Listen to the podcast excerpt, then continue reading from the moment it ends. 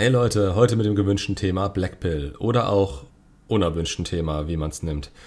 Erstmal muss man das, denke ich, in einen Kontext setzen, und zwar im Vergleich zur Red Pill und MGTOW.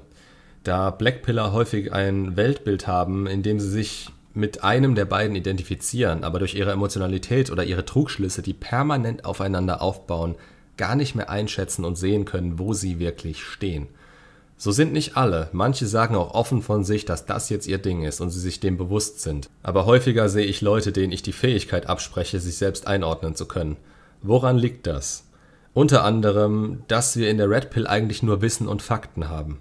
Erkennt man da gewisse Dynamiken zwischen Mann und Frau, gut eigentlich nur bei den Frauen und wie Männer in der Folge da heutzutage darauf reagieren, dann ist das meistens ziemlich augenöffnend. Je nachdem, wo man gerade steht und was man für Erfahrungen in der Vergangenheit gemacht hat, kann man das dann für sich nutzen oder ist komplett verzweifelt. Gut, auch hier verzweifelt ist man in der Lage, in der man tatsächlich auf die Red Pill stößt, meistens sowieso.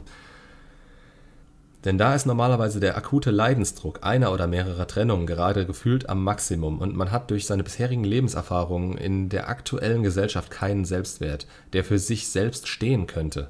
Der ist eher auf Aufmerksamkeit, Bestätigung von außen und dem Endziel der wahren Liebe mit der einen Frau geprägt.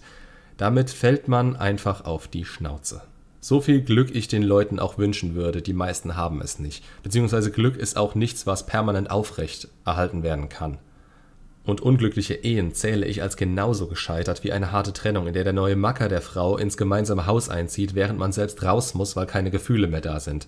Sowas resultiert aus der Standardeinstellung vieler Leute und man kann es ihnen nicht verübeln. Sie wurden so erzogen und permanent aus allen Richtungen damit beschallt. Sie sind so, ihr Umfeld ist so, Disney ist so. Und heute ist das schlimmer als noch vor 20 Jahren. Kann irgendwann gerne mal ein Video dazu machen, warum das so ist und sich immer weiter verschlimmert. Aber hier sei einfach nur gesagt, das ist der Status quo.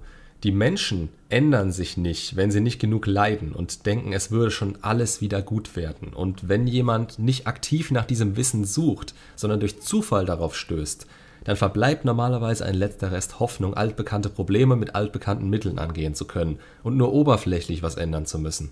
Da hört die Arbeit an dem Punkt auf, wenn sie denken, dass jetzt in diesem Moment doch alles wieder gut ist und sie verfallen in alte Muster. Es ist also ein einschneidendes Ereignis nötig, um das Wissen wirklich tiefgreifend erlangen und umsetzen zu können. Red Pillar nutzen dieses Wissen, um den Status quo für sich festzustellen, zu sehen, woran sie etwas ändern können und woran nicht, und dann nutzen sie es so gut es geht zu ihrem Vorteil. Beispielsweise mit dem Prinzip der Anziehung, dass man seinen Frame etablieren und halten muss und dass die Hypergamie der Frau ihnen in die Hände spielt, wenn sie sich selbst insgesamt attraktiver machen. Dafür gehen sie für gewöhnlich erstmal den Weg eines MGTOWs, denn Men Going Their Own Way ist der Weg zur Selbstverbesserung mit vollem Fokus auf sich und sein eigenes Leben. Jetzt kann das eine Phase sein oder sich zu einem Lebensmotto entwickeln, da man sieht, welche Vorteile es für einen hat. Deshalb benenne ich das so ungern. Es sollte eigentlich einfach normal für einen Mann sein. Da braucht man kein Etikett drauf zu kleben. Es kann euch nichts Schlimmeres passieren, als Single zu sein und unbedingt auf der Suche nach einer Beziehung zu sein das strahlt ihr aus, es raubt euch Willenskraft und ihr macht euch von jemandem abhängig, der noch gar nicht in eurem Leben ist. Und wenn da jemand ist, dann kommt die Person direkt aufs Podest. Es sollte normal sein, das zu vermeiden und neue Leute, die in das eigene Leben kommen, anhand des eigenen Frames zu bewerten und entweder reinzulassen oder abzuweisen. Als MacTau der Definition und des Ursprungs nach wird man sich hier nicht an eine Frau binden, mit Hochzeit, Kindern oder dem Zusammenziehen da man dadurch als Mann nicht nur vom Staat eher auf den Sack kriegt, wenn was schiefgehen sollte, sondern es auch die eigene Entwicklung hemmt. Klar, wenn man Zeit und Energie in eine Beziehung stecken muss und sich emotional bindet, kann man diese nicht gleichzeitig in sich selbst stecken. Es ist der Weg, mit sich selbst glücklich zu werden und sich selbst mehr zu schätzen als jeden anderen. Und das ist weder negativ egoistisch, noch schadet es jemandem, denn wenn man selbst nicht funktioniert oder unglücklich ist, könnte man auch kein Glück teilen. Stattdessen entwickelt man sich immer weiter. Das ist schon eine negativere Grundeinstellung dem Ganzen gegenüber als bei der Red Pill. Aber auch hier basiert es auf Fakten. Dem Fakt, dass sie sich rechtlich zu ihrem Nachteil binden würden, wenn sie auf sowas eingehen würden. Und auch dem Fakt der Red Pill an sich, dass es eben nicht die eine Frau gibt, die nicht hypergam wäre. Andererseits machen sie den Frauen dafür aber für gewöhnlich auch keine Vorwürfe und damit kommen wir zur Black Pill. Es gibt die Phase der Wut und Enttäuschung nach dem einschneidenden Erlebnis wie einer Trennung, das ich vorhin angesprochen habe. Unverständnis, Schuldzuweisung. Man kommt sich so vor, als wäre alles, was war, nichts mehr wert. Und ja, wenn man sich das Gesamtergebnis der Trennung anschaut, ist das auch wahr. Jetzt gerade ist es nicht genug wert, als dass die Ex etwas auf die eigenen Gefühle gegeben hätte. Da ist es leicht, mit dem Wissen von ihr auf andere zu schließen, was normalerweise kein Problem wäre, da es grundlegend auch auf andere anwendbar wäre.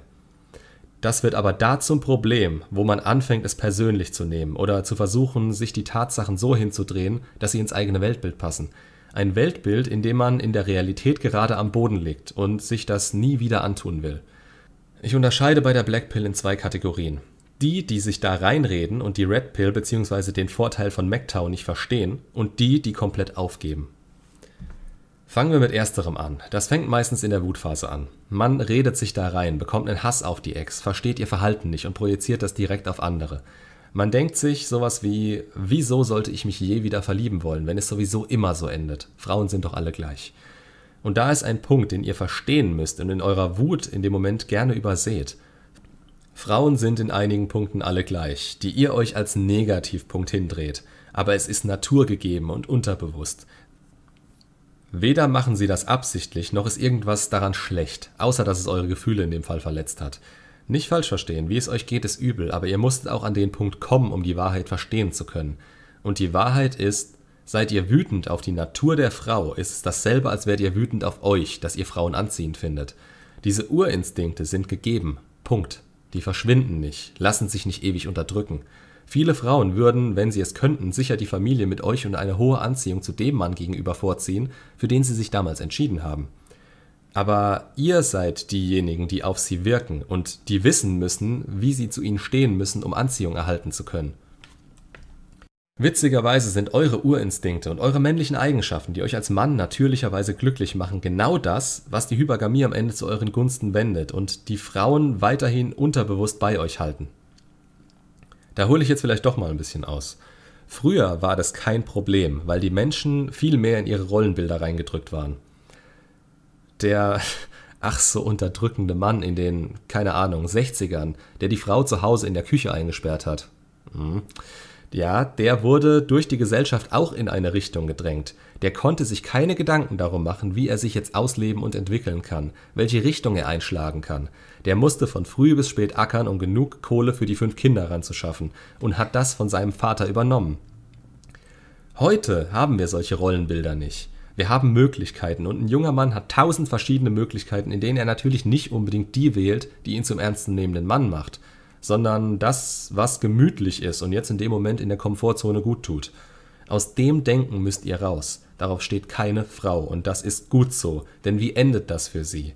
Seid nicht wütend auf die Frauen, seid dankbar dafür, dass ihr es jetzt besser wisst und nutzt das für euch.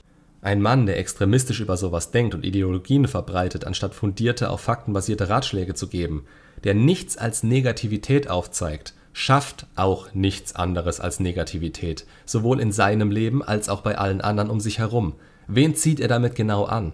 Andere, die so sind, und Frauen, die seinem Weltbild entsprechen, welche, bei denen er zu Recht Angst haben muss, dass es wieder so endet, weil er so handelt.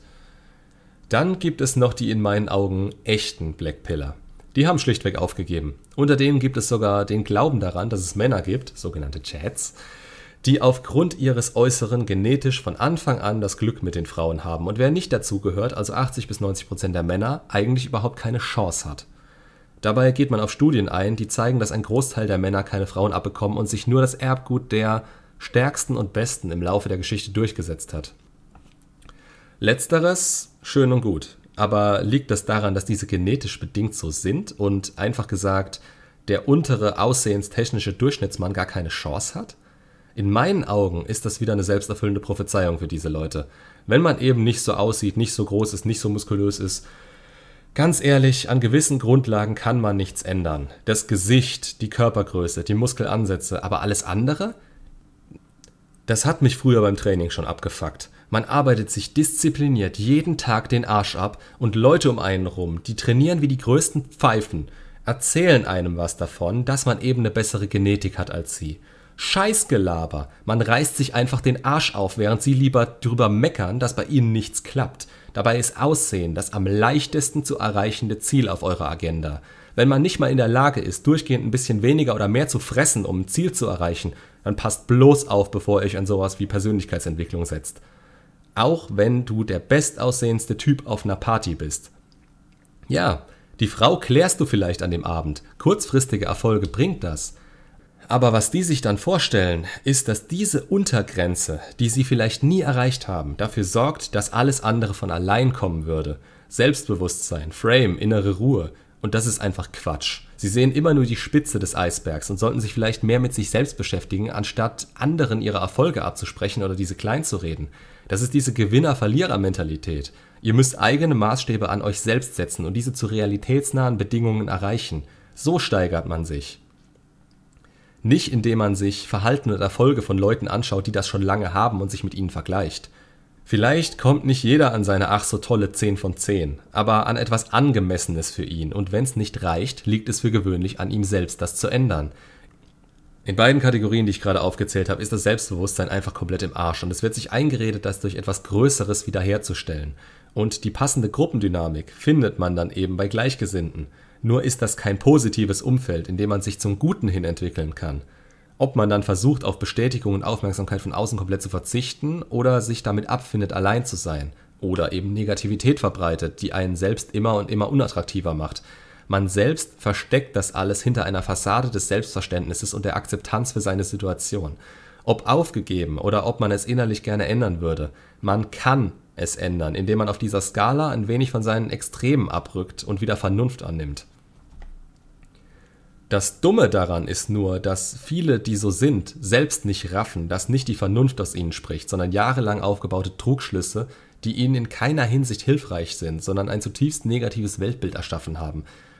Und sie sich immer weiter da reinsteigern. Da kommt man nicht so einfach raus. Und ich bin mir sicher, dass Leute, die ich damit direkt ansprechen würde, mir den Vogel zeigen würden. Auch hier, man muss eigentlich mit dem Verhalten erst heftig genug auf die Schnauze fallen. Aber wenn man sich selbst immer wieder zum Opfer macht, fühlt man sich dadurch so erhaben in seiner Position und haut so viel Energie an unnützer Stelle dadurch raus, indem man immer am lautesten schreit, wie ungerecht das doch ist. Oder man babbelt sich so ein, um nicht verletzt zu werden, da kommt man auf keinen grünen Zweig mehr. Da fehlen die augenöffnenden Situationen dann einfach komplett. Das Mindset ist gefestigt und wird dann nicht mehr aufgebrochen, weil es gar keinen Grund in den Augen Betroffener gibt.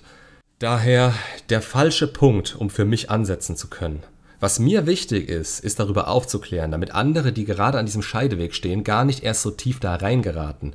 Eure Wut ist eine natürliche Trauerphase.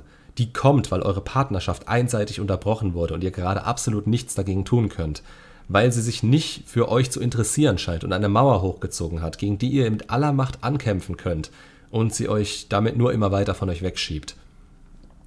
Wut ist nah an Liebe dran. Weitet das nicht über eure eigene Situation hinaus aus. Es bringt euch nichts außer noch mehr Verzweiflung. Die Welt ist nicht so scheiße, wie sie für euch gerade erscheint, und unfair sind teilweise nur die Strukturen, die durch die Gesellschaft von uns Menschen geschaffen wurde.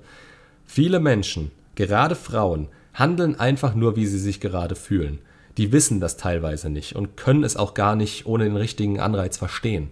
Das ist euer Vorteil, wenn ihr was daraus und aus euch macht. Wie gesagt, viele nennen sich nicht so, entwickeln aber solche Überzeugungen und sind sich dessen überhaupt nicht klar. Man braucht nicht für jedes Verhalten und jede Einstellung einen Stempel.